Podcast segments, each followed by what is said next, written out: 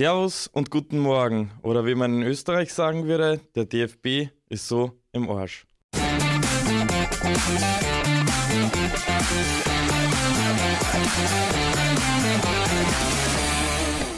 Das war österreichisch.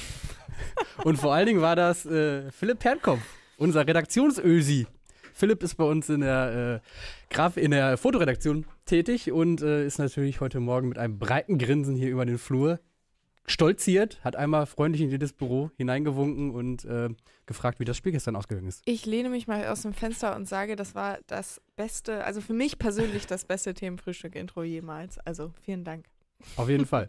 Ähm, ich würde noch einen weiteren österreichischen O-Ton aufgreifen wollen, äh, nämlich den vom ORF-Kommentator, der gestern beim 2 zu 0 für die Österreicher gesagt hat, äh, das hat jetzt ein bisschen was von Notschlachten, was äh, die Österreicher mit den Deutschen anstellen. Ich fand es allgemein geil. Ich habe so ein paar Clips gesehen oder gehört, besser gesagt, wo ich so wirklich das Gefühl hatte, dass die letzten 20, 30 Minuten und auch die ersten 10 Minuten nach Abpfiff die österreichischen Kommentatoren das schon sehr genossen haben.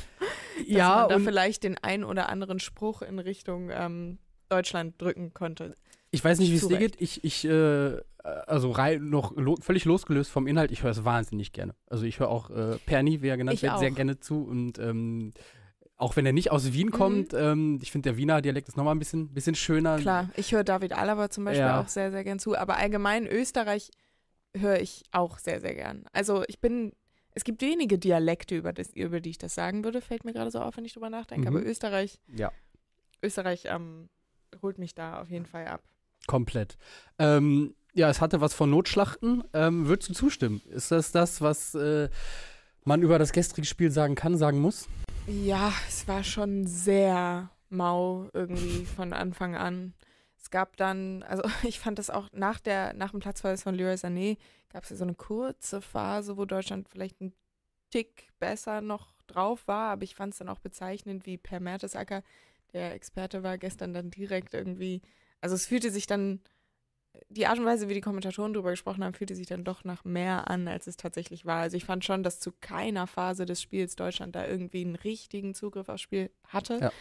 Und das ist schon äh, echt ernüchternd mit Blick darauf, dass das jetzt eben das letzte Länderspiel des Kalenderjahres war. Das nächste ist, glaube ich, erst irgendwie in vier ja, Monaten. Ja, es dauert. Also das ist jetzt genau. der Eindruck, der bleibt für die nächsten ja. Mo äh, Monate. Das ist, das ist hart. Ja. Ähm, vor allen Dingen ist es halt auch hart. Ich meine, wir haben vorher darüber gesprochen, dass es irgendwie umgekehrte Vorzeichen sind, dass Österreich sich gemausert hat, dass sie richtig gut dabei sind, dass sie unter Rangnick eine wahnsinnig gute Entwicklung genommen haben, dass Deutschland halt ähm, diese Entwicklung eher in die entgegengesetzte ja. Richtung vielleicht so ein bisschen eingeschlagen hat, aber trotzdem bei aller Liebe. Also ähm, gegen Österreich und mit dem Wissen, dass es ein Spiel ist, was den Eindruck der nächsten Monate bestimmt, dann so eine Leistung abzuliefern, ist schon, äh, das ist wirklich hart. Und vor allem diese Negativentwicklung, die du gerade beschrieben hast bei der deutschen Nationalmannschaft, sollte ja eigentlich eine sein, die jetzt durch das Austauschen des Trainerpersonals vielleicht zumindest verlangsamt, beziehungsweise womöglich auch in die andere, in die entgegengesetzte Richtung umgekehrt werden sollte. Und ja. man muss jetzt nach, ich meine, Nagelsmann hat sein erstes Spiel gewonnen gegen die USA und seitdem einmal unentschieden gespielt, jetzt zweimal verloren. Mhm. Also man muss sagen, das ist keine geile Bilanz. ähm, es ist ein Abwärtstrend erkennbar. Komplett. Und, und dieser, dieser New Coach-Effekt, den man am Anfang verspürt hat. Und selbst ich, ich saß ja hier letzte mhm. Woche noch und habe gesagt, irgendwie nimmt es mich mit. Man hat das Gefühl, alle haben wieder Bock. Der ist ja vollkommen durch. Man hatte gestern wirklich wieder das Gefühl, ähm, die Spieler gehen mit einem Rucksack aufs Feld. Das habe ich hier auch eben in den Kommentaren gelesen und das finde ich sehr treffend man hat eben wirklich das Gefühl, das ist wie von vornherein einfach total, äh, ich will nicht sagen verwunschen oder sonst irgendwas, aber ich bin zum Beispiel ins Spiel reingegangen und habe von Anfang an das Gefühl gehabt, ja, hier fällt bald der Gegentreffer. Naja, also man muss ja auch sagen, dass, ähm, wenn wir ein bisschen reingehen in die sportliche Analyse mhm. vielleicht, dass halt auch zum einen an offensiver Torgefahr von Deutschland wenig bis gar nicht ja. irgendwie da war. Es gab ein paar Schüsse aus der Distanz. Das ist ja mal ein Zeichen dafür, ähm, dass du es nicht schaffst, äh, echte Torgefahr ja. zu erzeugen, weil äh, Distanzschüsse in den seltensten Fällen irgendwie zu einem Erfolg führen. Und dann hast du halt defensiv die alten Probleme.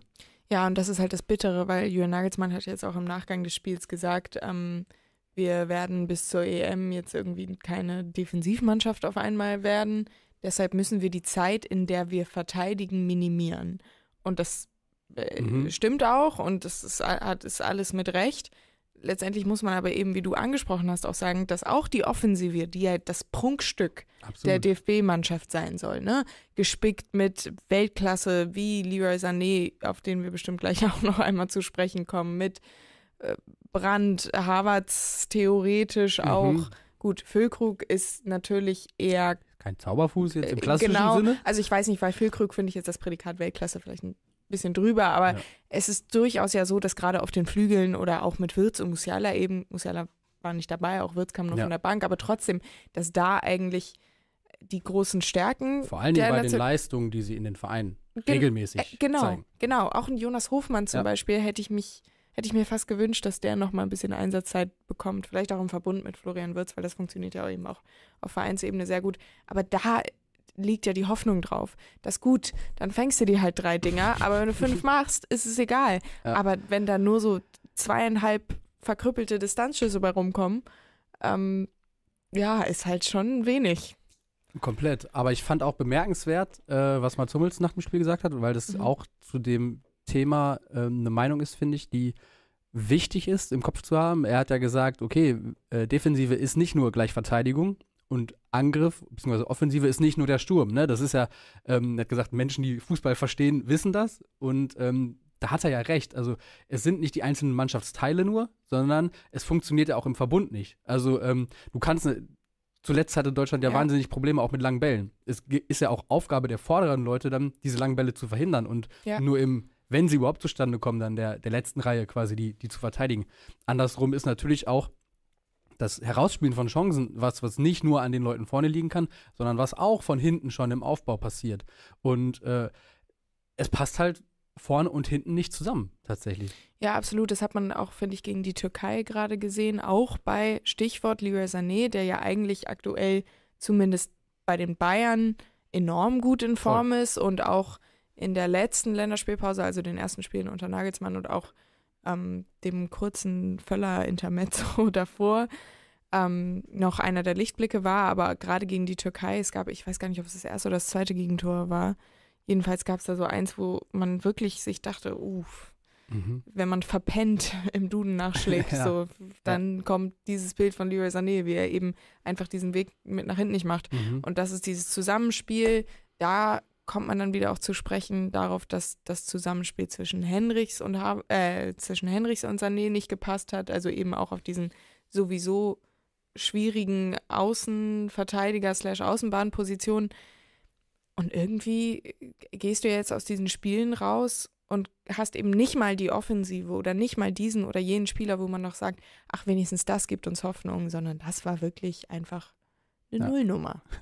Wie findest du ähm, die Einstellung von Nagelsmann, beziehungsweise seine Aussage, dass er sagt, okay, wir werden bis zur EM keine Verteidigungsmonster mehr. Ähm, deswegen müssen wir quasi gucken, dass wir es über die Offensive lösen und eben auch vielleicht über das Kollektiv. Ist es ähm, ein Eingeständnis oder ist es einfach ein realistischer Blick oder ist es irgendwie auch ein, ein Eingeständnis und ein, ein Stück weit Verzweiflung? Ähm, es ist ja, äh, also realistisch finde ich es tatsächlich, weil ich mir auch einfach halt nicht vorstellen kann, dass jetzt in den nächsten, wie viele Monate sind es jetzt bis zur EM? Sieben. Acht, sieben, irgendwie ja. sowas, auf einmal da eine bombenfeste Hintermannschaft auf den Platz gebracht wird. Andererseits diese Aussage von Nagelsmann, die Zeit zu minimieren, in der man verteidigt, mhm. das ergibt ja eigentlich nicht so viel Sinn, weil äh, selbst wenn man diesen, diesen Ansatz, Angriff ist die beste Verteidigung verfolgt, äh, also in der Sekunde, in der du selbst den Ball hast, verteidigst du dann ja in dem Sinne auch irgendwie. Und wenn du aber halt ständig den Ball verlierst, hm, nur so semi-gut. Aber ich, ja, also absolut, wenn ich auch auf diesen, diesen Kader blicke, denke ich, ähm, man muss auf jeden Fall auf die Offensive setzen, weil, wie gesagt, da liegt die Qualität. Ja. Schwachstellen liegen woanders. Ja. Vielleicht muss man in der Viererkette ein bisschen rumbasteln. Ähm, aber das hat man dann bei anderen Turnieren auch hinbekommen. Stichwort Hövedes damals 2014 mhm. auf völlig ungewohnter äh, Rolle. Aber wenn die Offensive funktioniert, dann lässt sich sowas im Zweifel kompensieren, beziehungsweise wenn, wie du angesprochen hast, alle irgendwie mit nach hinten arbeiten. Im Verbund halt auch genau, funktionieren. Genau. Ja, die Frage ist, finde ich, dann aber auch immer eine Frage des Gegners. Also äh, wie stark ist der Gegner, wie spielstark ist der, wie stark fordert der die eigenen Defensivqualitäten. Und da kann es, glaube ich, auch gefährlich sein, sich nur auf die eigenen Offensivstärken zu verlassen. Nagelsmann hat ja auch angesprochen, ähm, das fand ich auch interessant, dass äh, viele seiner Verteidiger quasi ja in den Vereinen defensiv gar nicht so sehr gefordert äh, werden würden. Ähm, weil sie halt mit Real Madrid, zum Beispiel Toni Rüdiger oder so, ne, eben mhm. dann gegen Elche spielen oder gegen sonst wen. Ähm, also das Argument finde ich so ein bisschen. Ich, fand ich auch ein bisschen fadenscheinig, weil ja, halt weil spätestens bei den Spitzenspielen oder den Internationalspielen ja. sie natürlich da sein müssen. Ja, also sonst würden sie ja auch nicht bei diesen Top-Vereinen spielen, wenn sie nicht auf dem Papier die besten Verteidiger wären. Also ja. nach der Logik müsste sich dann ja ein Verein, der nach dem besten Verteidiger der Welt sucht, nicht ja, äh, genau. bei Real Madrid umsehen, sondern irgendwie bei Heidenheim Darmstadt. oder ha Darmstadt, weil die ja. halt mehr verteidigen. Genau. Das finde ich so ein bisschen unsinnig, das Argument. Und andere Spitzenmannschaften haben ja auch Innen- und Außenverteidiger von Champions League-Mannschaften, die auch auf Länderspielebene ihre Leistungen zeigen. Also das Argument finde ich wirklich ein bisschen. bisschen äh Fand ich auch. Ähm, Hugo wirft hier ein, Nagelsmann hat schon jetzt keine Antwort auf die Frage gefunden, wie er die Einzelspieler zu einer Einheit formen kann. Und das hat er ja auch, fand ich, recht deutlich ja, eingestanden zugeben. Mhm. Er hat ja gesagt, ähm, wenn ich die Jungs beobachte im Hotel und so, das ist eine Einheit, die funktionieren als Mannschaft, die, ähm, da habe ich das Gefühl, dass das ist ein, ein, guter Geist, der da herrscht, da ist ein guter Spirit. Ähm, nur wir kriegen, und das hat er sehr oft gesagt, den Transfer auf dem Platz, den kriegen wir nicht hin. Und ähm, damit gesteht er auch eine eigene Ratlosigkeit ja. ein ähm, und bestätigt im Grunde diesen Abwärtstrend, den wir in den vier Spielen gesehen haben. Also nach dieser anfänglichen Aufbruchstimmung, Euphorie, mhm. wurde es eigentlich immer schlechter. Beziehungsweise er hat jetzt natürlich Zeit, sich was einfallen zu lassen. Ne? Vier Monate, richtig. weil das ist eine, eine ganz schön lange Zeit. Wenn nicht Zeit. etwas komplett Unvorhergesehenes ja. passiert, bekommt er die Zeit, ja. Hm. Hm.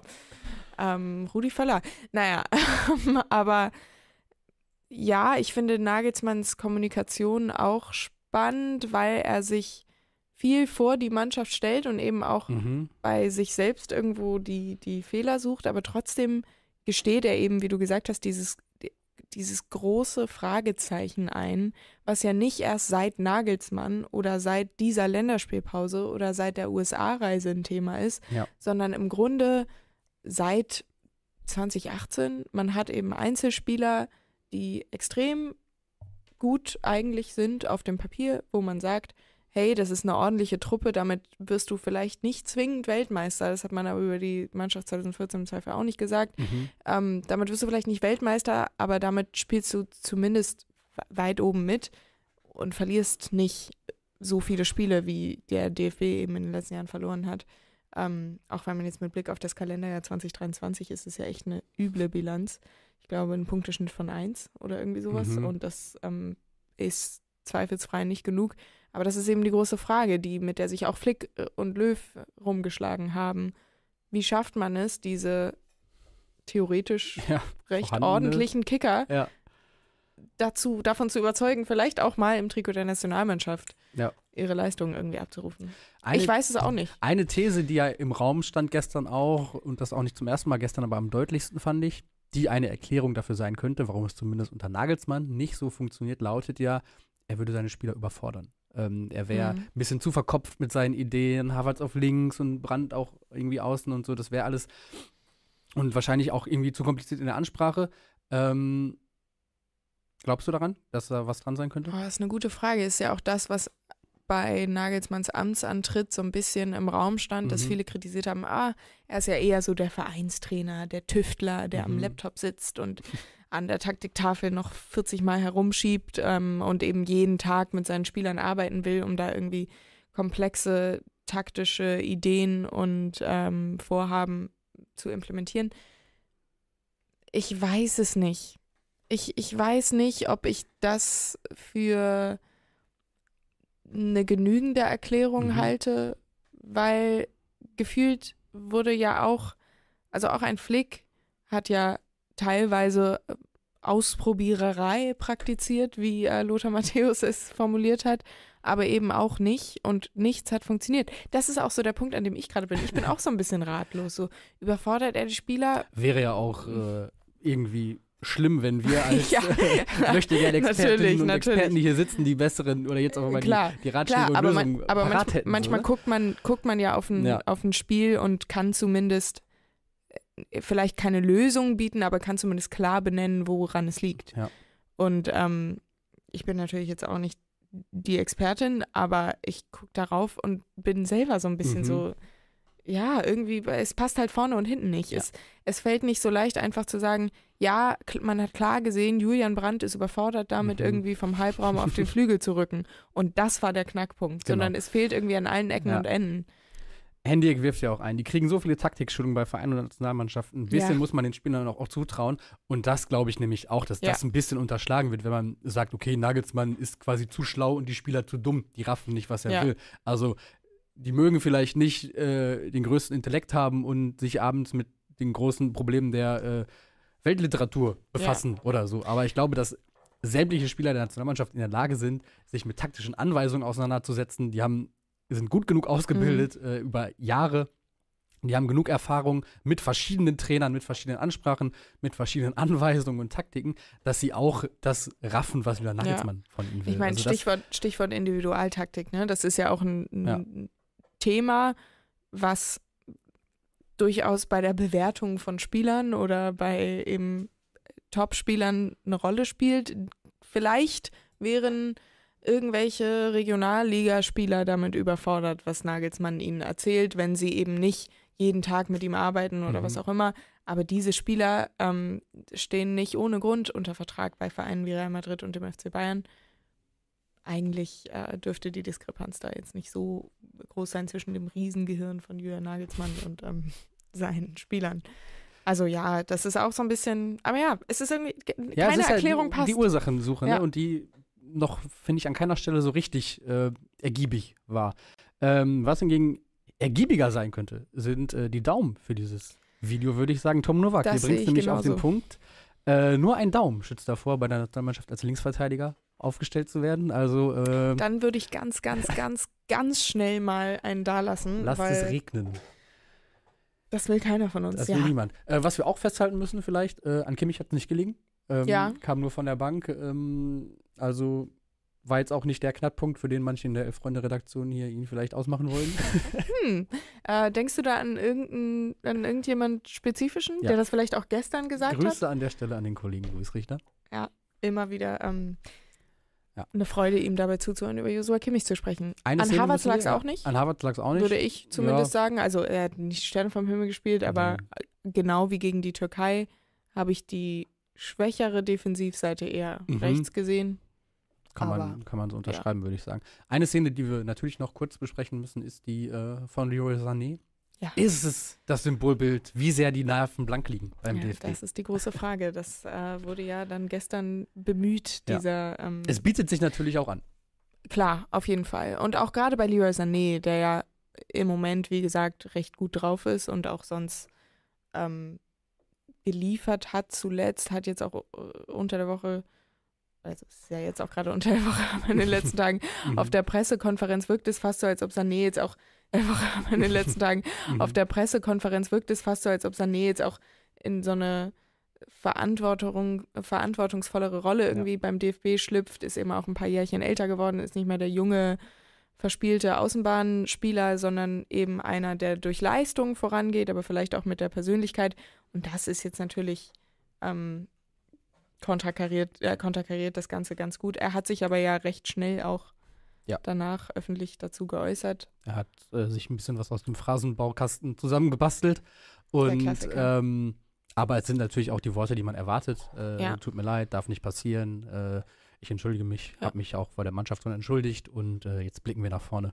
Ähm, Was soll er auch sonst sagen? Genau, was soll er auch sonst sagen? Ich glaube aber auch nicht, dass die Szene dazu taugt. Ähm, ich meine, natürlich illustriert sie das, wie sehr die Nerven vielleicht blank liegen, aber ähm, ich glaube, man geht da zu weit zu sagen, äh, dass er jetzt äh, die ganzen Probleme beim DFB im Kopf hatte Ja. und deswegen so gehandelt hat. Ich glaube, das sind Du meinst nicht, er hat in dem Moment gedacht, ah, fuck. Die der. DFB-Campus Ja. hat so viel Geld gekostet. Und dann auch noch das mit der Gemeinnützigkeit und diesen Länderspielen, die wir nicht äh, bei der Steuer angegeben haben. Mhm. Meinst du nicht, das war ganz vorne? Nussi, ich habe eine Frage an dich. Mhm. Sind dir mal auf dem Platz so richtig die Sicherung durchgebrannt, wenn du aus dem Nähkästchen plaudern möchtest? Ja, und das ist auch das, warum ich sage, okay, das kann halt jedem passieren Mhm. und man schämt sich vielleicht auch später dafür. Ähm, ich bin in meiner langen Karriere, äh, ich glaube, einmal vom Platz geflogen. Äh, in der, das war noch zu Jugendzeiten, ich glaube Mhm. B- oder A-Jugend. Und da gab es ähm, fünf Minuten Strafen für, ich glaube, wenn man quasi eine gelb-rote Karte bekommen hat. Oder jedenfalls gab es dieses Mittel der kurzen Zeitstrafen und ähm, ich glaube, ich habe, ich weiß nicht mehr genau, was ich gesagt habe, aber es war irgendwie ein Zweikampf und jemand hat mich quasi gefoult und ich habe dann hab irgendwas, vielleicht habe ich Penner gesagt oder keine Ahnung. Ähm, jedenfalls Erschrockene Gesichter. Jedenfalls äh, hat mich der Schiedsrichter dafür äh, eben diese fünf bis zehn Minuten waren es dann irgendwie vom Platz Mhm. gestellt. Ähm, und es gab auch schon hitzige Spiele, ähm, wo ich mich dann mal dazu hin hab reißen lassen, äh, was zu sagen. Aber äh, ich glaube, ich bin noch nie in eine Tätlichkeit verwickelt gewesen. Das äh, kann, ich, kann ich zumindest behaupten. Aber wie gesagt, ich kann Mhm. äh, wie man so schön sagt, verstehen in der sogenannten Hitze des Gefechts, im Eifer des Gefechts, da passiert halt sowas. Und dann Ich, äh, sehen ja auch, alle, die Sache ist ja glasklar. Also es sehen alle Ja. ein, alle sagen, das darf nicht passieren, es passiert trotzdem. Ja.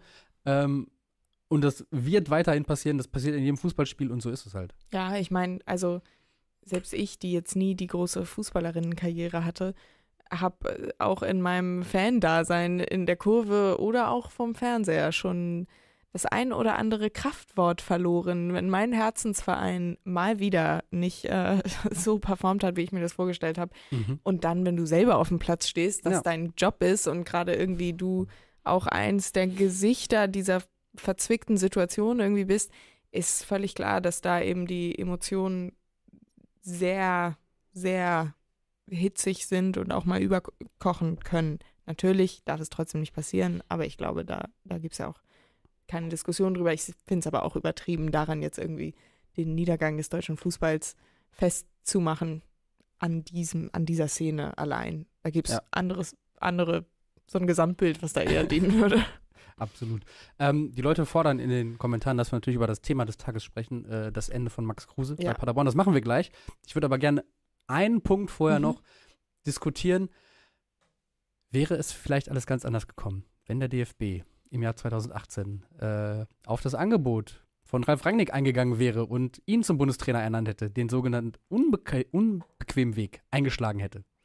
Ja, das äh, wurde gestern auch im ZDF ungefähr 95 Mal so gefragt. Ja. Es kam ja gestern zum großen Gipfel des äh, Altmeisters Mhm. Ralf Rangnick, Gegen seinen der Schüler. die gegen seinen Schüler Nagelsmann in der Red Bull Schule aufgezogen und zum äh, Harakiri Fußball erzogen. Ähm, ja, also mit Blick darauf, was Ralf Rangnick jetzt aus dieser österreichischen Mannschaft gemacht hat, die auch vorher ja jetzt nun nicht ähm, brilliert hat und Mhm. seit er da ist, eben einen Wandel vollzogen hat. Ja. Äh, auch wenn der sicherlich auch radikal, glaube ich so. Ne? Und das ist ja auch absolut. typisch Rangnick so, ne? dass er Genau. ein bisschen braucht so. weil er halt auch Dinge umwirft. Ja. Er ist halt eben, und da sind wir wieder bei dem Stichwort Bequemlichkeiten. Klar, Flick war für den DFB, das haben wir, glaube ich, zu Genüge alle schon äh, besprochen. Flick war für den DFB natürlich eine ziemlich ähm, bequeme Lösung. Der kannte den Apparat, war Ja. bei allen beliebt, hatte gerade Mhm. 95.000 Titel gewonnen und ja, ist so die logische Nachfolge. Statt einem Rangnick, der sich ja angeboten haben soll, der Mhm. vielleicht mal so die ein oder andere Stellschraube, an der einen oder anderen Stellschraube Mhm. gedreht hätte. Ähm, Im Nachhinein muss man sagen, wäre wahrscheinlich alles besser gewesen als Flick, weil das mit Flick ja nun wirklich Komplett in die Hose komplett gegangen in die. Hose ja. gegangen ist. Ich finde es immer schwierig, so zu sagen. Ist immer Also, einfach. Äh, äh, Vielleicht sogar. äh, ja, genau, absolut. Es ist immer einfach zu sagen, ja, mit dem und dem wäre es besser gelaufen, weil es ist ja nicht falsifizierbar ist. Genauso wie zu sagen, ja, mit Bielsa wäre es Mhm. auf Schalke besser gelaufen. Mit Sicherheit wäre es besser gelaufen als mit Frank Kramer. Aber vielleicht nicht als mit Thomas Reis, so, Mhm. das wissen wir ja nicht.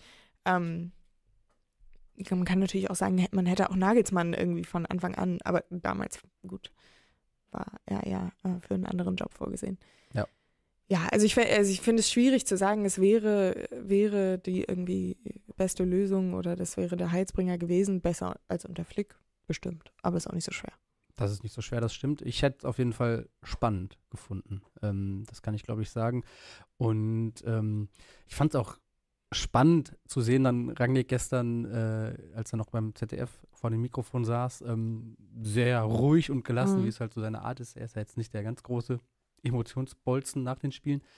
Ähm, und irgendwie stoisch und man hat aber, glaube ich, so ein bisschen gemerkt, dass da auch irgendwo so eine ganz leichte Genugtuung vielleicht ja. auch dann eine Rolle gespielt hat. Absolut. Ich glaube gerade auch nicht verdenken. Ich glaube gerade auch, dass da vielleicht auch der Nagelsmann-Faktor eine Rolle spielt. Ich meine, Rangnick hält natürlich sehr viel von Nagelsmann, das hätte er ihn damals auch nicht zu RB geholt.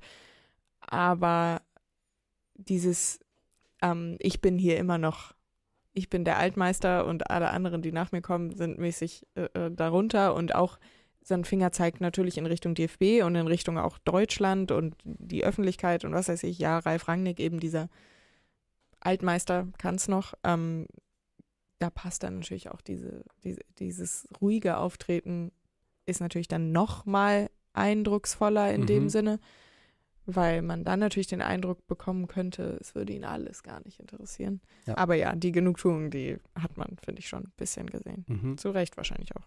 Hat man gesehen, absolut.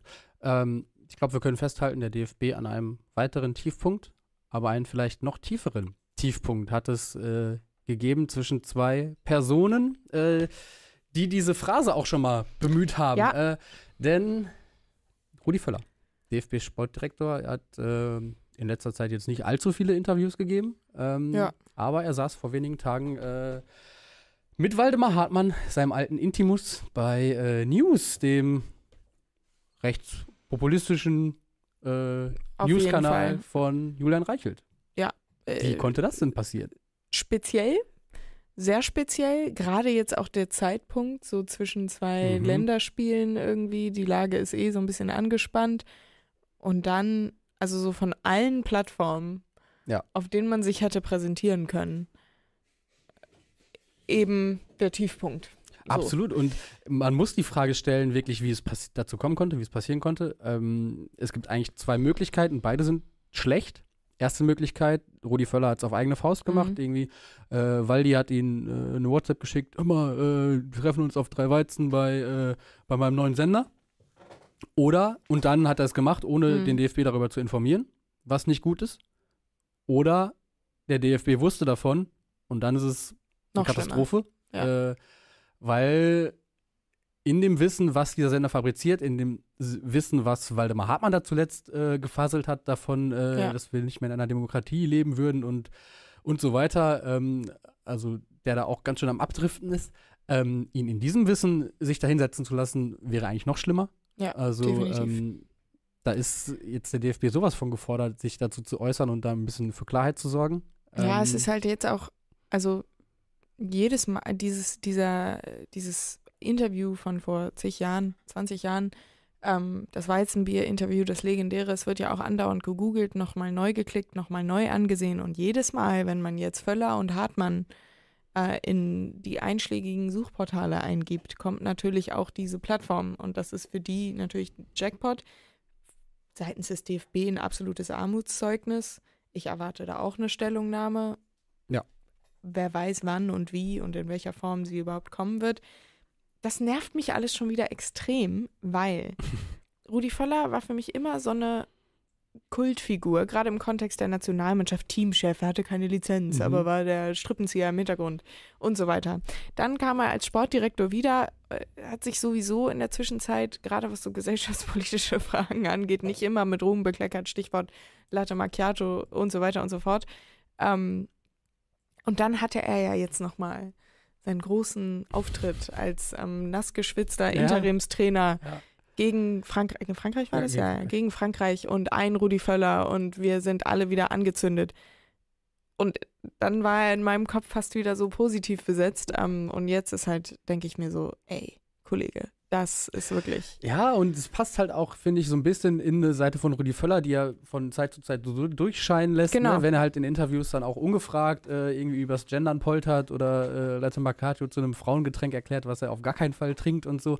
Ähm, er ist halt so der Onkel, ne? So ein Ja. bisschen, äh, der auch witzig sein kann, äh, der auch für gute Laune sorgen kann, aber der halt auch äh, vielleicht nach ein, zwei, drei Weizenbier dann ein bisschen unangenehm wird. Mm, Und, bei der ähm, Familienfeier so die genau. eine oder andere fragwürdige Aussage droppt. Es ist natürlich auch irgendwie, Rudi Völler ist ja derjenige, der, ähm, als er Sportdirektor wurde, gesagt hat, ja, wir müssen wegkommen von den politischen Diskussionen etc. Mhm. pp. Selber aber derjenige ist, der jedes Mal, wie du treffend gesagt hast, ungefragt sich zum Gendern, zur One Love Binde, Ja. jetzt zu den Pfiffen der türkischen Fans in einem rechtspopulistischen, mindestens äh, Format äußert. Das passt vorne und hinten nicht zusammen. Natürlich auch so ein bisschen in das Bild jener, die sowieso immer sagen, Fußball ist unpolitisch, Mhm. ob das dann wirklich so ist oder ob sie einfach nur gewisse politische Haltungen, die der DFB vielleicht ähm, öffentlich eingenommen hat, der letzten Jahre nicht gutheißen. Also äh, ein Maß an Weltoffenheit etc. pp. und sagen, ja, das passt uns nicht, aber gegens Gendern, das passt so. Mhm. Das ist natürlich, äh, passt von vorne bis hinten nicht zusammen und gewundert hat es mich bei Völler jetzt auch nicht, geärgert hat es mich trotzdem extrem Ja, oder zumindest echauffiert. Und vor allen Dingen ist es für den DFB, der natürlich bemüht ist, so an allen Ecken und Enden, so, man hat das Gefühl, er versucht irgendwo irgendwelche Lö Löcher zu stopfen und Probleme, Probleme, Pro Ja. Probleme. Und das ist natürlich eine neue Baustelle jetzt auch, ne, Eine die er riesige. die er behandeln muss. Äh, also wir sind gespannt, was da kommt. Und ähm, ich würde sagen, wir kommen von einer fragwürdigen Kultfigur Rudi Völler zur anderen vielleicht fragwürdigen Kultfigur Max Kruse. Deine Überleitungen sind on fire heute. Grüße an Günther wirklich. äh, Gerd Delling. Ja. ja, Max Kruse. Mein persönliches Highlight des gestrigen Tages und ähm, ich, Trotz des äh, na, äh, ich, beziehungsweise ähm, das mit dem Länderspiel äh, habe ich mich natürlich mehr mit beschäftigt, aber dieser Satz von Max Kruse in der kolportierten WhatsApp-Nachricht, die er bezüglich seiner Vertragsauflösung beim SC Paderborn, für die, die es noch nicht mitbekommen haben, mhm.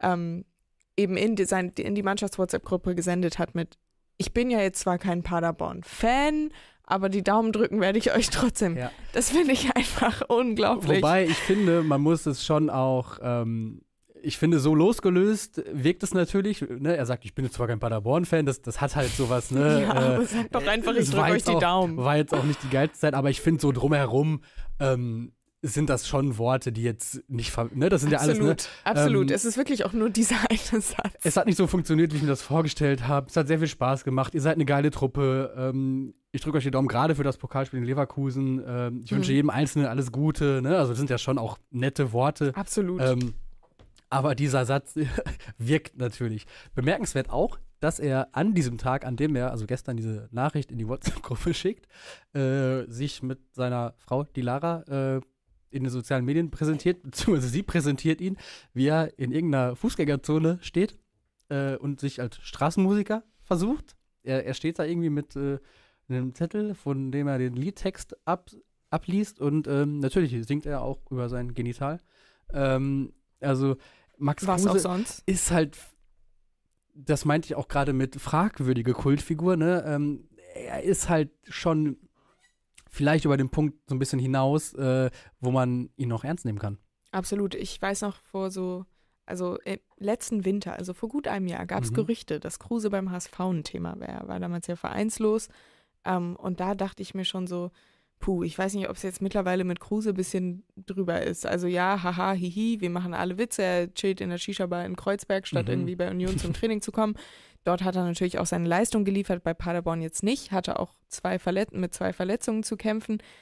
Ähm, trotzdem ist es ja irgendwie bitter, weil als Kruse zu Paderborn wechselte, hat man sich zumindest in Paderborn, aber auch woanders ja davon durchaus eine sportliche Bereicherung versprochen. Und die Ja. war es nun auch abseits seines fragwürdigen Kultstatus. Mhm. Also es ist ja nicht so, als hätte er irgendwie jetzt super viel Stress gemacht. Nee. Ähm, aber er war halt einfach, hat Und sportlich halt Paderborn einfach ist natürlich gebracht. auch eigentlich eine Umgebung, von der man erwartet, okay, da könnte es vielleicht nochmal funktionieren, weil Ja. das eigentlich niemand interessiert, was in Paderborn passiert, so zugespitzt gesagt. Ja. Ähm, es hat dann aber auch einfach sportlich am Ende nicht gereicht. Genau. Ne? Also am Anfang hat er auch noch, äh, ich glaube, in den ersten Spielen war er zumindest auch noch irgendwie an einem Tor beteiligt und so, aber so hinten raus war da ja auch kaum noch was. Also Ja, absolut. Und Paderborn ja allgemein äh, gerade zu Beginn enttäuscht. Ähm, ja, also ich habe mir zumindest auch sportlich mehr davon versprochen und war jetzt auch fast ein bisschen, also ich wusste natürlich, es, es lief nicht, mhm. aber ich war jetzt von dieser Vertragsauflösung trotzdem ein bisschen überrascht. Weil das ist ja schon dann drastisch auch irgendwie. die Lara übrigens äh, gerade bei Promi Big Brother wirft äh, Anna Panna hier Ach. zur Information für alle ein. Und das verwundert, ne? genau.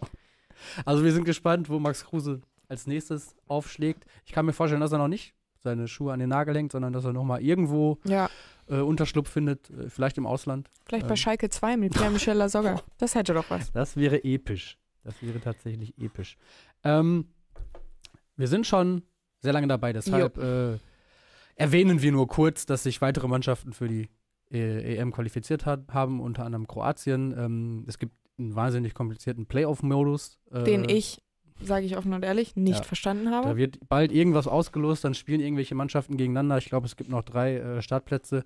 Ähm, in der WM-Qualifikation hat äh, Brasilien zu Hause, glaube ich, zum allerersten Mal ein Spiel verloren Ja. gegen Argentinien. Es gab äh, schlimme Szenen auf den Rängen, wo die Polizei gegen Fans vorgegangen ist. Mhm. Ähm, wir haben nur die Bilder gesehen, wir können jetzt auch Ja. nicht in die Analyse gehen da oder die Ursachen besprechen. Dafür sind wir hier einfach zu weit weg, um, äh, ich weiß auch nicht, und da fehlt mir das Wissen, äh, wie es um die äh, Verhältnisse zwischen Fans und Polizei, Ja. speziell im Brasilian brasilianischen Fußball bestellt ist. Ich kann mir aber vorstellen, dass es äh, vielleicht auch ähnlich zugeht wie in Europa, aber Ja. das sind nur Mutmaßungen. Deshalb ähm, können wir da, wie gesagt, nicht in die größere Analyse gehen. Ähm, aber ich würde sagen, wir haben auch wahrscheinlich mit der Analyse der deutschen Nationalmannschaft in den nächsten Tagen noch ausreichend zu tun. Ja, Wer weiß, was da noch passiert. wir gucken nur auf uns. Und Wie? wer weiß, was der DFB zur Causa Rudi Völler noch äh, verlauten Oh ja. lässt. Wir sind gespannt. Sehr gespannt und äh, erwartungsvoll. In diesem Sinne, Nussi. Äh, Stopp. Wir verkünden natürlich noch Ach. Gewinner von gestern. Wir wollen ja nichts unter den.